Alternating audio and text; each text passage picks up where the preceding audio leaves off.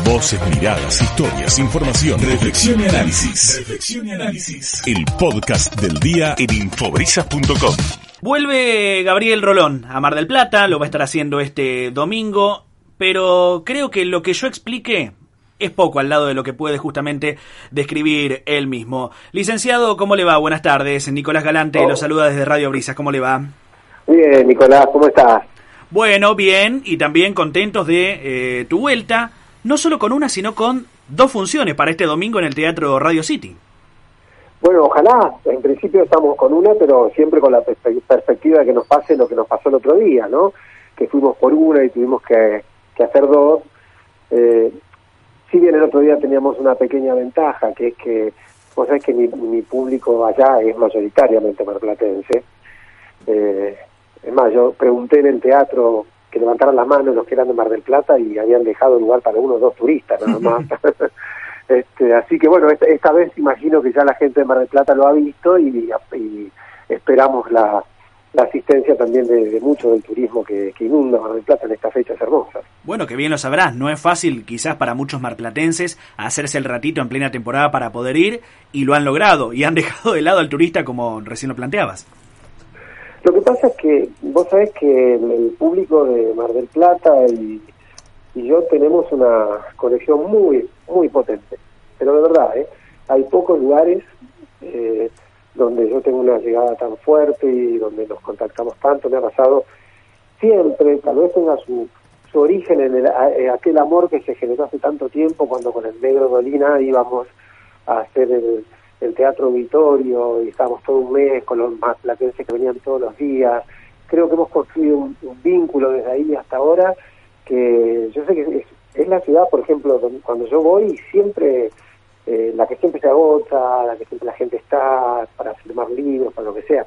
Ahora no se puede por ejemplo la pandemia, pero tenemos una relación muy realmente de, de mucha hermandad con el público de Mar del Plata, porque bueno, creo que ellos saben también lo, lo que la ciudad significa para mí, por mi historia, por mi viejo, bueno, por un montón de cosas, ¿no? Y eso nos conecta todavía más.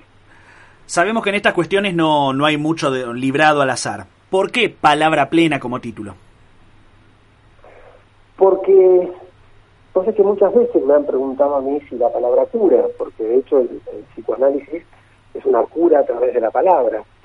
Y yo quería explicar que sí, que cura la palabra, pero no cualquier palabra.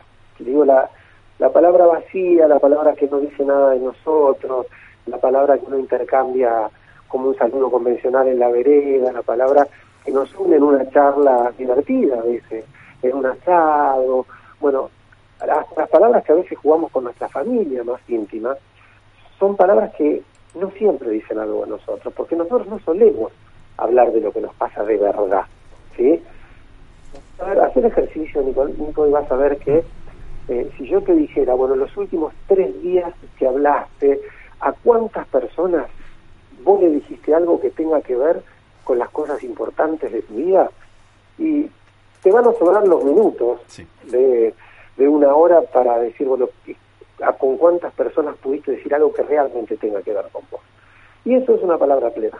Digo, la palabra que te define, que te compromete, la palabra que hace que a partir de que vos la pronunciaste, sos diferente y tenés otros derechos y otras obligaciones. ¿sí?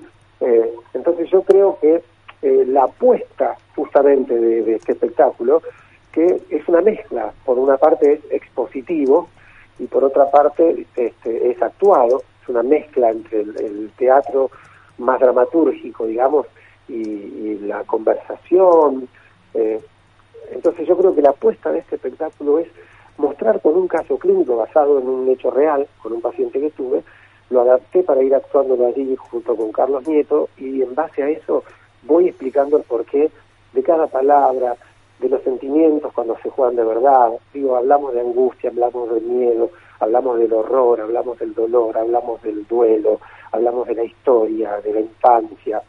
Es muy potente, creo yo, eh, el espectáculo que llevamos, sobre todo la propuesta que intentamos transmitir, por eso mismo, porque apostamos a que el público se vaya con una idea, que es, a veces, dense el derecho a hablar de ustedes, pero de verdad, aunque cueste, aunque duela y aunque comprometa. ¿Notaste que hubo una mayor apertura después del tiempo de pandemia? Ahora ya tenemos el gusto de reencontrarnos en un teatro, de estar haciendo radio en estudio, de pero muchas veces de estar repensando de todos esos vínculos que perdimos con esos cinco o seis meses, algunos más, vínculos que en algunos casos se perdieron para siempre lamentablemente porque fueron vidas. Sí, claro, claro. Mira, vos sabés, Nico, que yo tengo un poco de, de incredulidad con respecto a estas cosas. Yo creo que a veces nos dura, eh, la comprensión nos dura poco. Eh, el mundo tiende a adormecernos rápido. Esto es, se parece a, ¿viste cuando alguien pasa una situación muy, muy grave, muy fea, muy dolorosa? Digo, no sé, veces un ser querido, tenés enfermo a un padre, a un hijo, y vos decís, yo me preocupaba por tantas tonterías, porque no llegaba, no sé, porque no había internet, un día me volvía loco, no me va a pasar más esto. Y cuando salís de esa situación, a, los 20, 30 días te cortan internet y otra vez te enojas, te olvidaste que no era tan importante. Y yo creo que en esto nos, nos va a pasar lo mismo, desgraciadamente.